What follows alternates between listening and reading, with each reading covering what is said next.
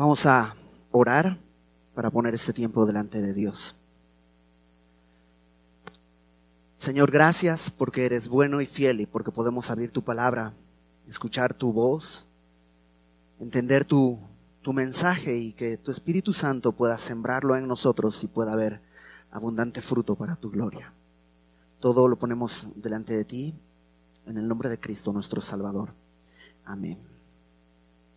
El día de hoy comenzamos, ustedes saben, en Semilla de Mostaza vamos verso a verso, vamos capítulo a capítulo, libro por libro, estudiando todo el consejo de Dios, pero justo el día de hoy vamos a hacer un paréntesis, vamos a estar cuatro semanas estudiando algo especial. Y hemos titulado esta serie eh, A Corazón Abierto. Y vamos a estar estudiando lo que la Biblia enseña del corazón. Y pues el, día de hoy es la, primera de estas conferencias. En tu boletín están las cuatro que vamos a ver. Y, la primera es el diagnóstico. A corazón abierto es un tipo de cirugía que se hace, entre otras cosas, cuando hay un problema congénito en el corazón. Y creo que ese es parte de nuestro problema espiritual. Nuestro corazón está desde el nacimiento defectuoso y el diagnóstico que tenemos es un problema de corazón. Y el día de hoy vamos a brevemente repasar lo que la Biblia enseña acerca de esto. Eh, para todos es más o menos conocido o por intuición lo podemos entender, pero la Biblia habla del hombre interior. Hay un ser interior. Es decir, tenemos un ser exterior que es el que conocemos por la vista, ¿no? El que puedes ver es alto, bajo, chaparrito, gordito, moreno, todo eso. Ese es el ser exterior.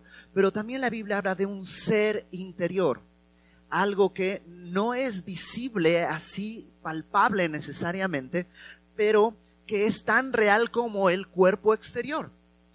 Este ser interior en muchas ocasiones la Biblia lo equipara con el corazón. Cuando habla del hombre interior, la Biblia está también hablando del corazón del hombre. El corazón es la verdadera esencia de cada persona en el lenguaje bíblico. Eh, Proverbios 4, versículo 23, Proverbios 4, 23, dice, por sobre toda cosa guardada, guarda tu corazón. Entonces, está hablando de algo muy importante. Por sobre toda cosa guardada, Proverbios 4:23, por sobre toda cosa guardada, guarda tu corazón. Y fíjate la razón, porque de él mana la vida. Ahora, no estamos hablando de un asunto biológico solamente, porque sí, digamos, pues sí, no, no, comas mucho colesterol y todo porque se te daña el corazón y pues te mueres. Sí, es cierto, pero espiritualmente también está pasando algo muy importante. Guarda tu corazón porque de él mana la vida. La nueva traducción viviente, ese mismo versículo lo traduce así. Sobre todas las cosas, cuida tu corazón porque éste determina el rumbo de tu vida. O sea, el rumbo que tú y yo vamos a tener está dictado por nuestro corazón, por ese ser interior. Ah, ¿Por qué? Bueno, déjame darte cinco razones que la Biblia habla cómo el corazón puede dictar eh, el rumbo de cada uno de nosotros. Número uno, en el corazón es donde se forman los compromisos y se toman las determinaciones más profundas. En el corazón se hacen los compromisos y las determinaciones más profundas. Hay cosas que son, digamos, de nuestra mente. Al día de hoy te gusta un partido político, gobierna, lo hace mal, al, en la siguiente sexenio tienes otro partido político, está en tu mente y eso puede ir cambiando. Pero ¿qué tal el equipo de fútbol? Eso está en tu corazón, eso no cambia. A pesar de las circunstancias, eso no cambia a pesar del resultado, eso, eso lo llevas arraigado, es mucho más profundo que ciertas otras decisiones están en tu corazón. En el corazón se toman estas grandes decisiones que van a afectar toda la vida.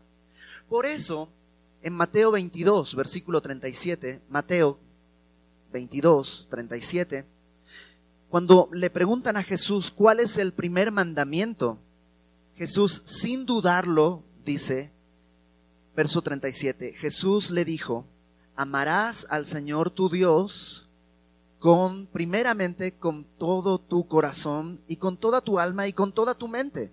Pero comienza con el corazón. Tiene que ser un compromiso, tiene que ser una determinación, algo que no está vinculado a las circunstancias, a los sucesos, sino es algo mucho más profundo. O un pasaje que muchos conocemos, conocemos, Proverbios capítulo 3, versículo 5. Proverbios 3, 5 dice, fíate de Jehová, confía en Jehová, pero ¿qué dice? De todo tu corazón. Comprométete a confiar en Dios, determina confiar en Dios. Estos versículos hablan del compromiso.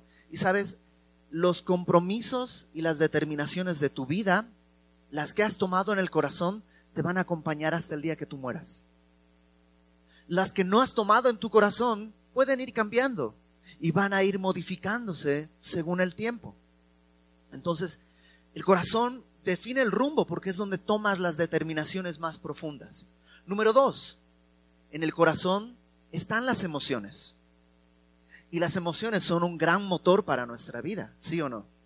Las emociones no son un defecto, es un problema cuando una emoción te, descarrila, pero las emociones nos hacen seres humanos. Y aunque esto es más conocido, que el corazón está ligado a las emociones, por ejemplo, en Juan capítulo 14, versículo 27, Juan 14, 27, Jesús les dice a sus discípulos en la última cena, la paz os dejo, mi paz os doy, yo no os la doy como el mundo la da, no se turbe vuestro corazón ni tenga miedo. No les dice, hagan de cuenta que no pasa nada, bloqueen su mente, porque no pueden. Jesús les dijo que Él va a ser entregado, que Él va a morir, y hay miedo en sus corazones. Entonces no tienen que bloquear la realidad, simplemente tienen que guardar que su corazón no sea inundado de temor. Pero ahí está el temor. en el corazón están nuestras emociones. Y también ahí, cuando las emociones se encienden, es donde surgen las pasiones. ¿Conoces, por ejemplo, a un adolescente apasionado de los videojuegos? No come, no habla, no, socializa. Dices, no, no es adolescente, tiene 45. Bueno, puede ser. Pero ¿qué pasó? en algún momento en su corazón ardió esta pasión por eso y en su corazón, o sea, ya probó, ya lo corrieron del trabajo, ya sacó malas calificaciones, ya lo regañaron, o sea, ya probó todo, pero no sale de su vida ese deseo. ¿Por qué? Porque es una pasión que está inflamando, no en su entendimiento, sabe que está mal pasar toda la noche jugando, está en su corazón, ahí está arraigada. Y en el corazón, dijimos, están las decisiones determinadas, más importantes, están las emociones. Es algo que es muy ardiente en el centro de cada uno. Tú me dirás, ¿qué cosas te apasionan? Eso está en tu corazón. Eso está en tu corazón. Por ejemplo, lo digo como extranjero, una de las cosas que llama mucho la atención, bien bonito, cuando uno llega a México, es que el mexicano su corazón arde por México. O sea, lo apasiona. El 15 de septiembre es, o sea, le apasiona en su corazón verdaderamente. Lo apasiona tanto que se va del país y se lleva todo eso ahí. No importa si estás en Australia o donde estés, es tan fuerte ese fuego, esa pasión que te acompaña. En mi país no es tan así. Realmente suena el himno y la gente, mm, como que suena conocido. Como que no, no hay tanta pasión. Acá sí, está en el corazón. Está en el corazón.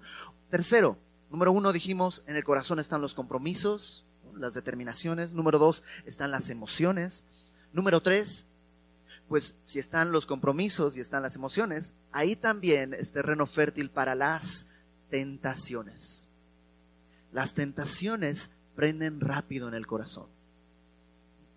Eh, en Mateo capítulo 6, versículo 19, Mateo 6, 19, Jesús dice, no os hagáis tesoros en la tierra, donde la polilla y el orín corrompen y donde ladrones minan y hurtan, sino haceos tesoros en el cielo, donde ni la polilla ni el orín corrompen y donde ladrones no minan ni hurtan. Y esto podría ser, pues, lógico, interesante, pero fíjate lo que añade para cerrar esta idea. porque donde esté vuestro tesoro, allí estará también vuestro corazón. ¿Sabes? Si a mi corazón lo seduce el, el brillo de este mundo, lo tienta, mi corazón se engancha con este mundo, hace aquí su tesoro y se engarza aquí y se queda aquí. En cambio, si a mi corazón no una tentación carnal, sino la esperanza eterna de Dios es lo que lo seduce, por decirlo así. Entonces se engancha en los tesoros del cielo y allá se dirige. Realmente, o sea, las tentaciones, cuando tú le preguntas, me ha tocado hablar con personas que han sido infieles en su matrimonio. Y platicas con probablemente el marido que fue infiel a su esposa. Él sabía todo el tiempo que lo que estaba haciendo estaba mal, que iba a haber consecuencias y que lo que estaba haciendo realmente podía destruir su vida y su matrimonio y sus hijos. O sea, no es un asunto de falta de información. ¿Por qué no se detuvo? Porque su corazón encontró un tesoro acá. Y entonces el corazón siguió a ese tesoro y arrastró todo lo demás. No es en el entendimiento, sino en el corazón. Número cuatro, ya vimos tres cosas en las que el corazón eh, determina todo. Número cuatro, y este es muy importante, en el corazón es donde experimentamos culpa y convicción de pecado. Por eso, pues alguien diga, Señor, pues para no, para no batallar tanto, quítame el corazón entonces. No, no se puede, porque ahí es donde vas a poder experimentar culpa y convicción de pecado. ¿Conoces gente que dice, Sí, ya sé que lo hice mal, sí, ya sé que la regué. Y otra vez, en su mente ya entendió, hice mal, no estuvo bien, pero ¿sabes qué es lo que pasa? En su corazón no ha entrado. Y mientras no se produzca en el corazón este, este clic, este dolor por el pecado, no va a poder caminar no va a poder avanzar. Es en el corazón. ¿Te acuerdas de Hechos capítulo 2 que estudiamos hace un buen rato? Cuando Pedro en Pentecostés predica ante todo el pueblo ahí en Jerusalén, en el versículo 37, Hechos 2, 37, dice que al oír esto, ¿qué habían oído? Jesús les dijo, perdón, Pedro les dijo, ustedes crucificaron a Cristo, lo entregaron a los romanos, ustedes son culpables. Cuando oyeron eso, dice, se compungieron de corazón. Y entonces le dijeron a Pedro y a los otros apóstoles, varones hermanos, ¿qué haremos? Su corazón está sintiendo el dolor. No solo habían entendido, sino que habían experimentado la culpa, el dolor de entender que son pecadores. El rey David, después de que pecó con Betsabé, no sé si no conoces la historia, te la platico rápidamente. Él vio a una mujer casada bañándose en la casa de enfrente. Y lo que hace es, siendo el rey, la manda a traer y tiene relaciones con ella. Y luego cuando ella queda embarazada, idea toda una estrategia para que no lo acusen de adulterio y no lo tengan que, este, que ejecutar y manda a traer al esposo de esta señora para ver si tiene relaciones con ella y entonces ya él se libra del asunto, pero el esposo este se queda haciendo guardia a la puerta del rey. Y como no funciona todo esto, lo que hace es mandarlo al campo de batalla. Y, fíjate la perversidad. Lo manda al campo de batalla llevando una carta en la que va su propia sentencia. Esta carta, este hombre se la entrega a su general y la carta decía, pon a este hombre en el frente de la batalla y cuando venga lo más difícil, háganse un lado para que muera. O sea, no solo está ideando matarlo, sino está haciendo que él lleve su propia sentencia de muerte. No solo es eh, deseo de librarse de un problema, hay ahí algo sanguinario. Y entonces, cuando, cuando David es confrontado en su pecado y en su corazón se da cuenta de lo que ha sucedido, escribe el Salmo 51. Y en el Salmo 51, en el versículo 10, lo que David le dice a Dios es, crea en mí, oh Dios, un corazón limpio. El problema está en mi corazón. Ahí es donde sentí el dolor, el pecado. Entonces, dijimos, el corazón es donde se determinan los compromisos. El corazón es donde están las emociones. El corazón es donde se desarrollan las tentaciones. Y el corazón es donde está la culpa y la convicción de pecado. Por último, en el corazón es donde nos relacionamos con Dios. En Romanos capítulo 10, versículo 9, Romanos 10, versículo 9 y 10, dice, si confesares con tu boca que Jesús es el Señor y creyeres en tu corazón que Dios le levantó de los muertos, serás salvo. Porque con el corazón se cree para justicia, pero con la boca se confiesa para salvación. O sea, si confiesas con tu boca nada más, nomás eres como un loro que puedes repetir. Pero si eso que dices con tu boca surge de un corazón que ha sido transformado, surge de un corazón que ha creído, entonces serás salvo. En el corazón se da este lazo con Dios. Por eso, en Mateo 15, Mateo 15, versículo 8, Jesús dice, este pueblo de labios me honra. Sí, confiesan, confiesan, hablan, Dios, gloria a Dios, aleluya, pero su corazón está lejos de mí. Y Jesús dice, no están conmigo, no están en mí. Ahora, habiendo entendido esto, déjame platicarte cuál es el problema, porque eso se llama, dijimos, la, enseñanza el día de hoy. Diagnóstico, un problema de corazón. ¿Por qué? Hace muchos años, muchos, muchos, muchos, muchos años, en un lugar que se llamaba el Jardín del Edén, todo era perfecto. Todo era perfecto. Toda la humanidad, eran dos, ¿no? Pero toda la humanidad vivía en una perfecta comunión con Dios. No había problemas económicos, no había depresión, no había ansiedad, envidia. o sea, todo lo que el día de hoy quisiéramos quitar, no había pobreza, no había desigualdad social. Todo lo que el día de hoy quisiéramos eliminar, no había en principio. En un momento, por un tiempo, no existía nada malo pero duró poco. Después de eso, cuando vino el pecado, hubo una ruptura.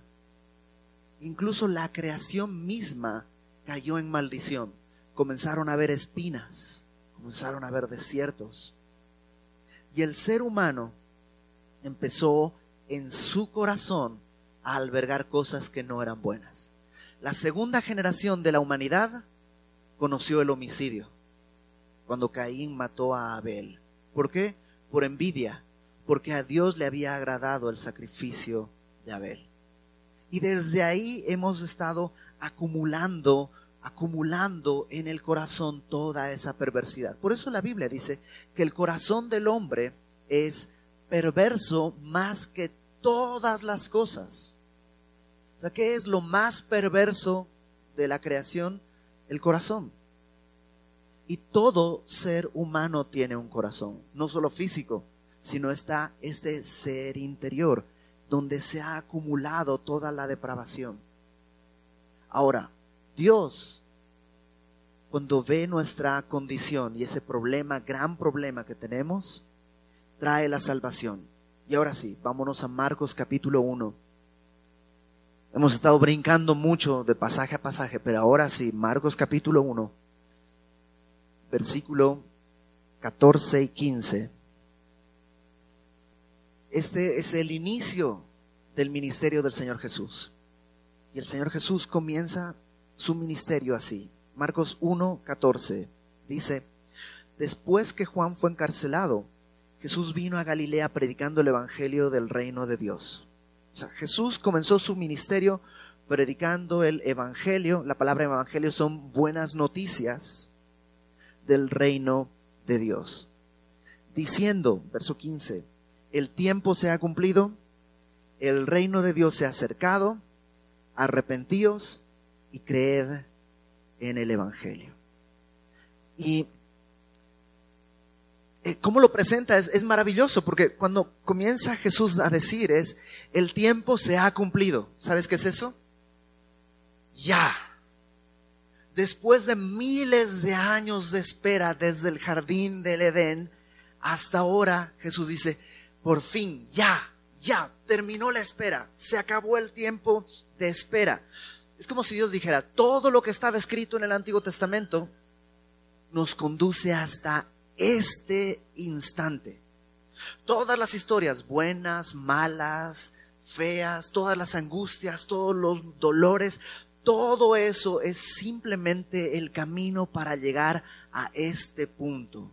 El río de la historia converge en este instante. Este es el momento que todos estábamos esperando. Ya no hay que esperar nada más, no hay que esperar Nadie más. Es el momento más importante. Entonces alguien se pregunta, ¿pero qué? ¿Qué? ¿Qué? ¿Qué? O sea, el tiempo se ha cumplido, ¿para qué? Y Jesús dice, el reino de Dios se ha acercado. Y casi podría escuchar el corazón de todos diciendo, ah, casi con desencanto. Porque cuando ves las noticias y los problemas, nuestra carne lo que dice es, no, pues debía haber traído dinero para repartir a todos, se acabaría la pobreza, comida, salud. Esos son nuestros problemas. ¿Te imaginas que Jesús llegara y dijera, bueno, están todos ya empadronados, cada quien con su INE, pase a la oficina tal, ahí te van a dar tu coche, tu cheque, y eso es lo que nuestra carne quisiera, y vemos el problema en esa área. Pero Jesús después de la espera de miles de años, cuando dice el tiempo se ha cumplido, tiene otra cosa en mente. Lo que dice es, el reino de Dios se ha acercado. ¿Por qué? Porque eso es lo que necesitábamos. Las guerras, la envidia, el hambre, el egoísmo, la pobreza, la desigualdad, la perversión, la maldad, todo eso solo es el síntoma de un problema más grande. Hay un problema de corazón en el ser humano. Y lo puedes comprobar en tu vida misma. Señor, ya cuando salga de esta deuda, ya voy a sonreír, voy a estar feliz, voy a estar tranquilo. Ok, sales de esa deuda, y ahora estás en problemas. Señor, cuando tenga coche ya no tenga que estar batallando con el transporte, con que me des un coche ya todo va a estar bien. Te dan coche, ahora es la gasolina, el mecánico, esto, el otro, el otro. Y siempre, siempre hay algo que queda incompleto. El Señor Jesús va directamente a la raíz. El reino de Dios se ha acercado. ¿Qué quiere decir esto? Es una manera muy amable en la que Jesús dice, yo soy el rey de reyes y he traído el poder del reino conmigo. Mi reino no es un reino político, no se va a instaurar por medio de una revolución o de una guerra civil. En Lucas 17, Lucas 17, 20, Lucas 17, 20 dice, preguntando preguntado por los fariseos cuándo había de venir el reino de Dios. Los religiosos que estaban esperando que Israel volviera a ser el imperio que había sido antes, un imperio político, económico, militar, le preguntan a Jesús, ¿cuándo va a venir el reino? Y Jesús les respondió y les dijo, el reino de Dios no vendrá con advertencia. O sea, no es que va a venir con heraldos y, luego los tanques, los aviones. No, no vendrá con advertencia. Ni dirán, helo aquí o helo allí. Porque he aquí, el reino de Dios está entre vosotros.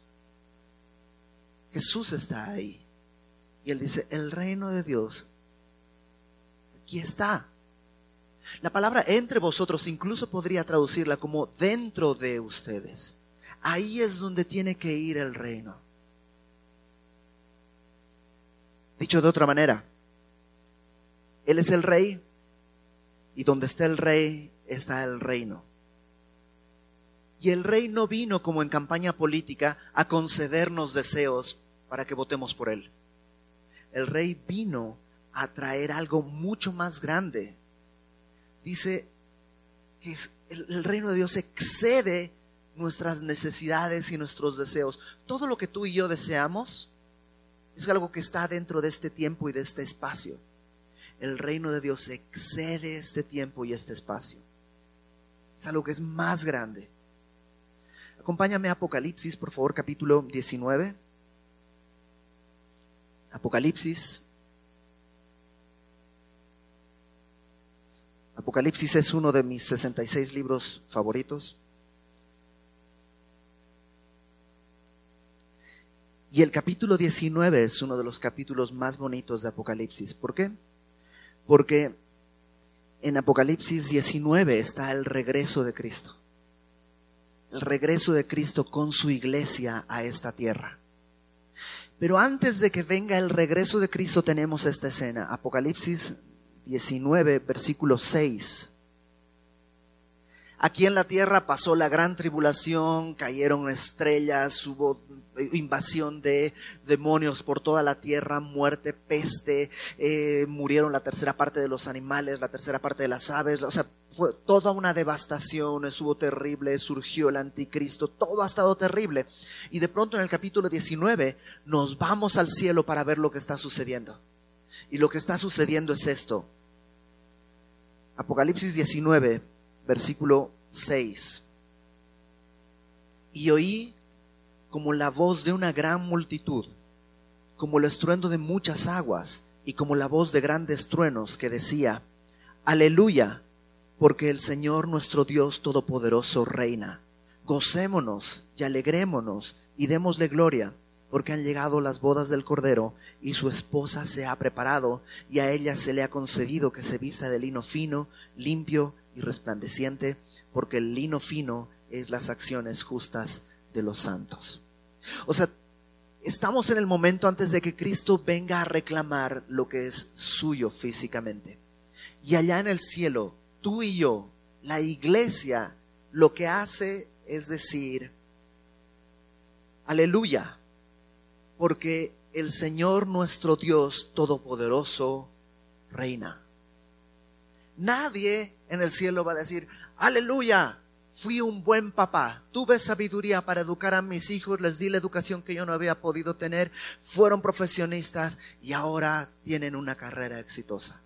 Nadie aunque eso es bueno. Nadie va a decir, aleluya, fui un pastor exitoso. Nadie. Nadie va a estar jactándose de nada excepto de una cosa. Nuestro Dios Todopoderoso reina. ¿Sabes qué es eso? El reino de Dios. Es lo que Cristo vino a traer. No vino a traer solución a nuestros problemas económicos, de salud. Vino a traer algo que excede esto vino a traer el reino de Dios. Y sí, a nuestros ojos el día de hoy es difícil verlo, pero la palabra dice que estando allí en las nubes, a punto de regresar a la tierra con el Señor, todos vamos a decir, ¿sabes qué? Hay una razón para estar, para gritar aleluya, porque el Señor nuestro Dios Todopoderoso reina. Y ahí hay una segunda razón. La segunda razón es igual de bonita. Dice Gocémonos, verso 7 de Apocalipsis 19, gocémonos y alegrémonos y démosle gloria. ¿Por qué? Porque han llegado las bodas del Cordero y su esposa se ha preparado. Su esposa somos nosotros. Han llegado las bodas del Cordero. ¿Sabes cuál es la, la primera razón? El reina. La segunda razón es nuestro esposo. Es el rey pero también tiene con nosotros una relación íntima. Somos su esposa. Y dice que se nos ha concedido que se vista de lino fino, limpio y resplandeciente, porque el lino fino es las acciones justas de los santos. ¿Qué es esto? Pues que todas las acciones que tú y yo hemos hecho, que dice la palabra que son trapos de inmundicia, van a ser cambiados por lino fino y resplandeciente. dos cosas que la venida de Cristo nos trajo. Uno, el reino de Dios se ha acercado. Dos, ahora podemos ser su esposa. Podemos tener una relación con Él como no existe. Y entonces puedes decir, el tiempo se ha cumplido, por fin, esto era lo que esperábamos.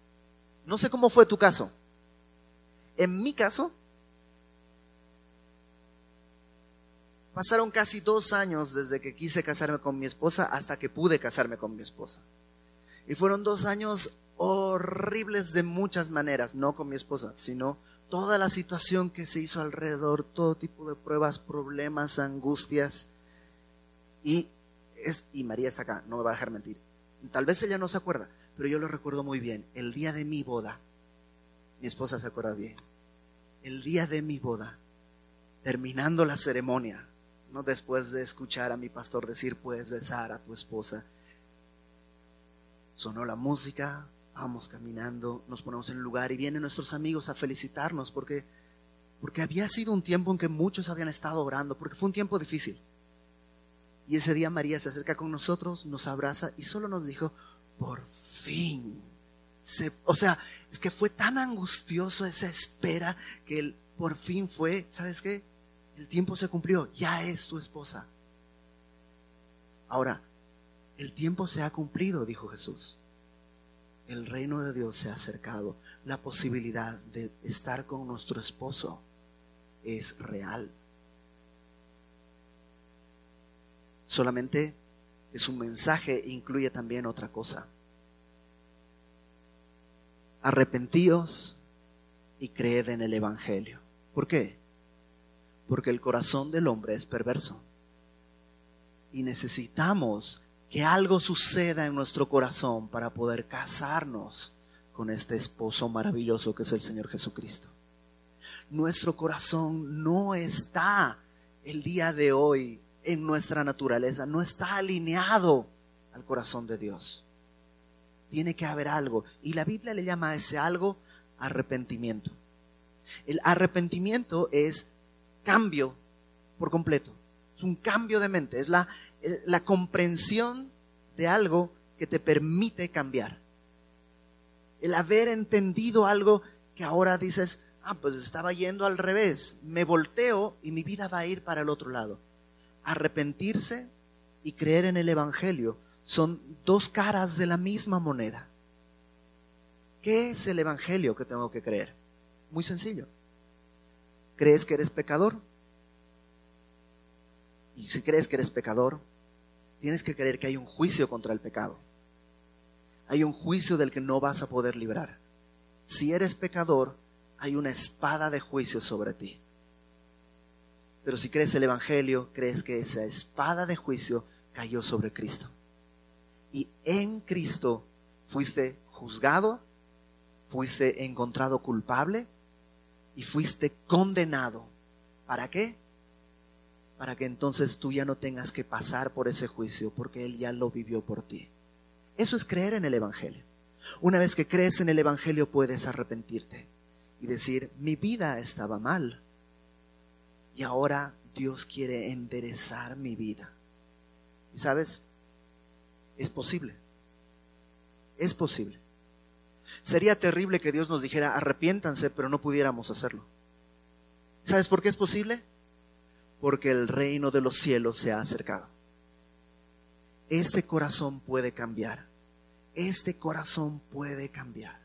El mundo estaba devastado por la... Alguien me dice, Iber, si Dios existe, ¿por qué hay tanta guerra? ¿Por qué hay tanta hambre? ¿Por qué hay tanta violencia? Exacto. La prueba de eso no es que Dios no existe, es que hay gente que no cree en Dios. Si todos creyeran en Dios, si todos creyeran en el Evangelio y se arrepintieran, eso desaparecería. Si tú pusieras un mundo de ateos, el mundo se destroza en 10 minutos. Eso es lo que hay en el corazón del hombre.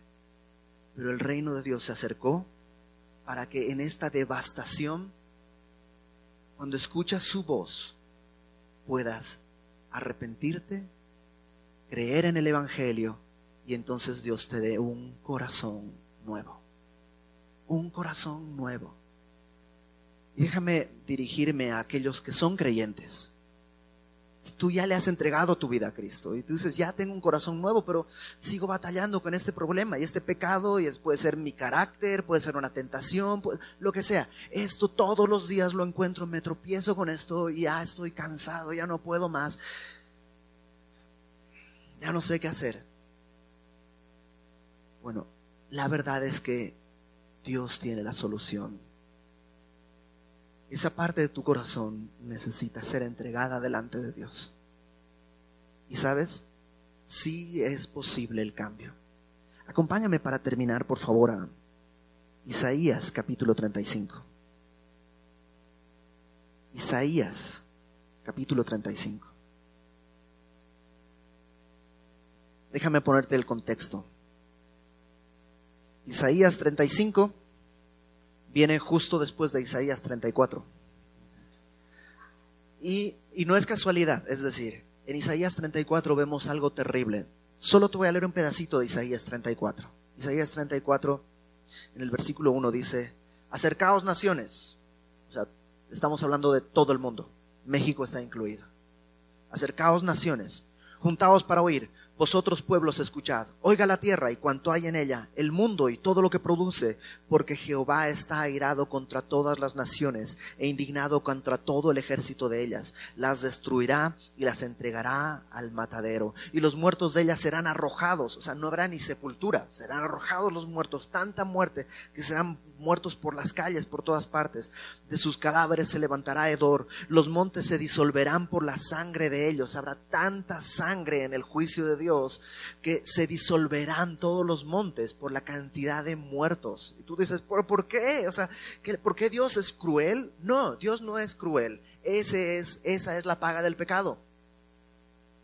La gente que dice, es que en el Antiguo Testamento Dios es sanguinario, le gusta sangre. No, a Dios no le gusta la sangre. Eso representa el pecado que tú y yo cometemos. ¿Te parece un atrevimiento? Ok, el problema no es el precio, el problema es lo que hicimos que tiene ese costo. Aún peor, porque la sangre de toros, la sangre de machos cabríos, no puede limpiar nuestro pecado. Por eso dice, verso 5, Isaías 34, en los cielos embriagará mi espada He aquí que descenderá sobre Edom en juicio y sobre el pueblo de mi anatema. Llena está de sangre la espada de Jehová. Es como que Dios es simbólico, pero, pero para que nos quede bien claro, el juicio es tan grande que su espada, como si bebiera alcohol, ¿no? Con cada, con cada persona que atraviesa, dice, se ha embriagado de tanta sangre que ha bebido esta espada. ¿Sabes qué? Ese es el juicio que tú y yo merecemos por el corazón que tenemos. Incluso si tú me dijeras, pero yo no he hecho nada malo, yo te diría, sí, tal vez porque te faltó oportunidad o te faltó valor. Pero si hubieras tenido valor y hubieras tenido la oportunidad, estoy seguro que hubieras hecho todo eso. Y tú y yo lo sabemos. Este juicio debería caer sobre nosotros. Pero gracias a que el reino de los cielos se ha acercado, que en el tiempo cumplido el Señor pagó en Cristo el precio de nuestros pecados. Fíjate lo que dice Isaías 35. Se alegrarán el desierto y la soledad. El yermo, yermo es algo estéril. El yermo se gozará y florecerá como la rosa. Florecerá profusamente, abundantemente. Está hablando del desierto. en el desierto habrá, habrá flores, habrá hierba, habrá un montón de vegetación, se alegrará, cantará con júbilo, la gloria del Líbano le será dada, la hermosura del, del Carmelo y de Sarón. Eso es como si dijeras que en el medio del desierto vas a tener como Cuernavaca, así lleno la eterna primavera. Está hablando que va a ser así todo. Verán la gloria de Jehová, la hermosura del Dios nuestro. ¿Sabes?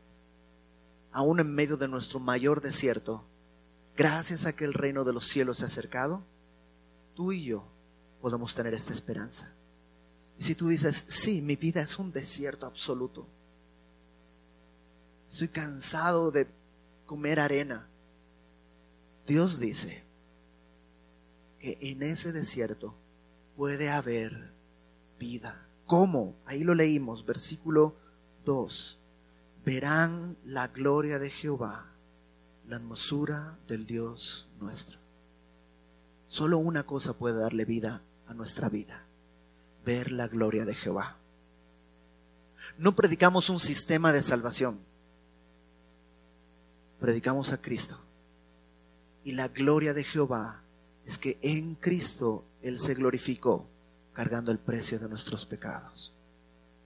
Y aquel que ve la gloria de Jehová, aquel que puede ver una vez más que en la cruz estaba yo siendo juzgado, pero que por la cruz puedo ver ahora el reino de Dios. El que puede ver eso, dice entonces, verso 3, Isaías 35, fortaleced las manos cansadas, afirmad las rodillas endebles. O sea, no es échale ganas, porque hay días que no, no tienes ganas para echarle. Es recuerda quién te amó, recuerda cuánto te amó y eso puede fortalecer tus manos, eso puede fortalecer tus rodillas. Decídalos de corazón apocado. Aquellos que dicen, no, es que yo no creo que pueda. No, no puedes. Pero Cristo pudo. Decídalos de corazón apocado. Esforzaos, no temáis. He aquí vuestro Dios viene con retribución, con pago. Dios mismo vendrá y os salvará. Entonces, cuando veas eso, los dice los ojos de los ciegos serán abiertos, los oídos de los sordos se abrirán. Entonces el cojo saltará como siervo y cantará la lengua del mudo, porque aguas serán cavadas en el desierto. O sea, imagina eso, en medio del desierto de pronto estarán saliendo torrentes de aguas, torrentes en la soledad, en medio de tu angustia, de tu soledad, habrá un río. El lugar seco se convertirá en estanque.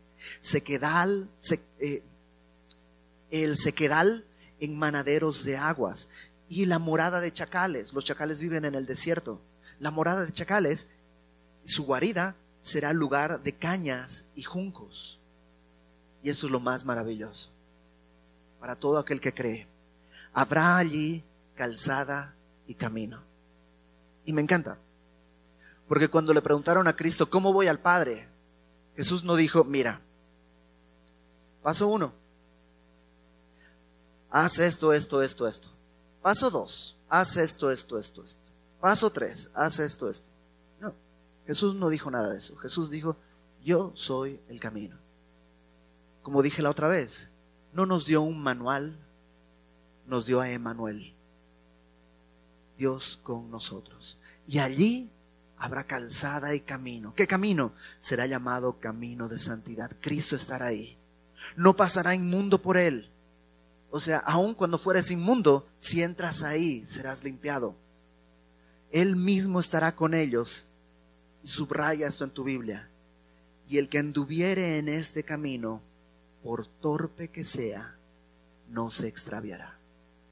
¿Por qué? Porque no, no depende de nosotros. Cuando Dios nos da un nuevo corazón, ese nuevo corazón puede ser enseñado por Dios y en el camino de Cristo, tú y yo, aunque seamos torpes, no vamos a ser extraviados. Ayer les comentaba a los muchachos de homeschool que cuando yo le digo a mi hija, agárrate de mi mano, ella piensa que se está agarrando de mi mano, pero en realidad eso no está pasando. Yo la estoy agarrando. No depende de sus fuerzas. Cuando le digo agárrate de mi mano, no depende de que ella se agarre bien. Ella solo tiene que extender la mano. Yo la voy a agarrar.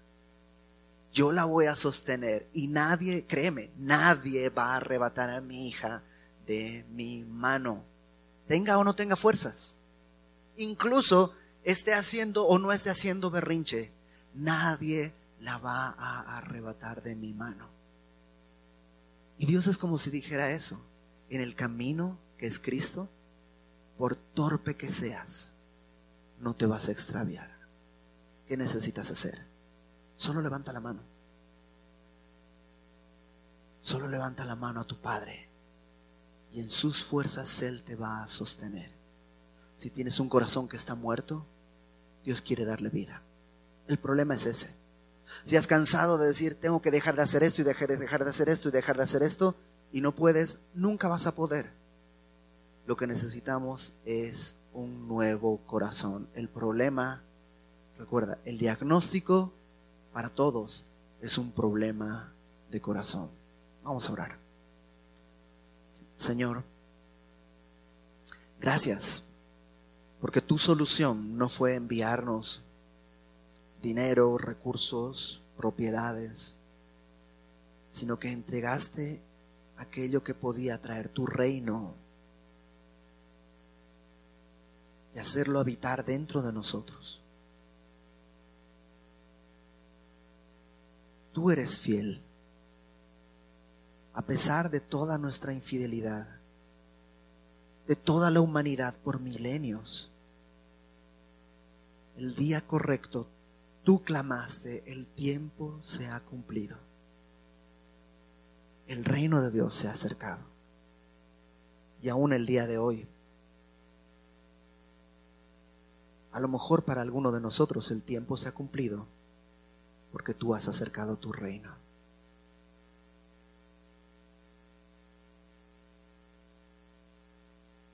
Yo quisiera preguntar si alguien aquí quiere entregarle su vida al Señor. Y a lo mejor este es tu tiempo. Y a lo mejor este es el momento. Y no, ni sabes qué hacer, no te preocupes, no hay examen Solo tienes que decir, mi corazón está mal delante de Dios y yo quiero que Dios me cambie.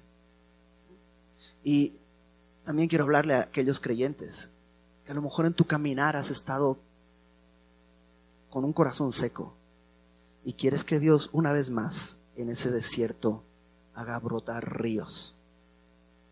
Si ese es tu caso, ¿por qué no te pones de pie y me dejas orar por ti? Aquí no hay un ritual, aquí no hay nada religioso.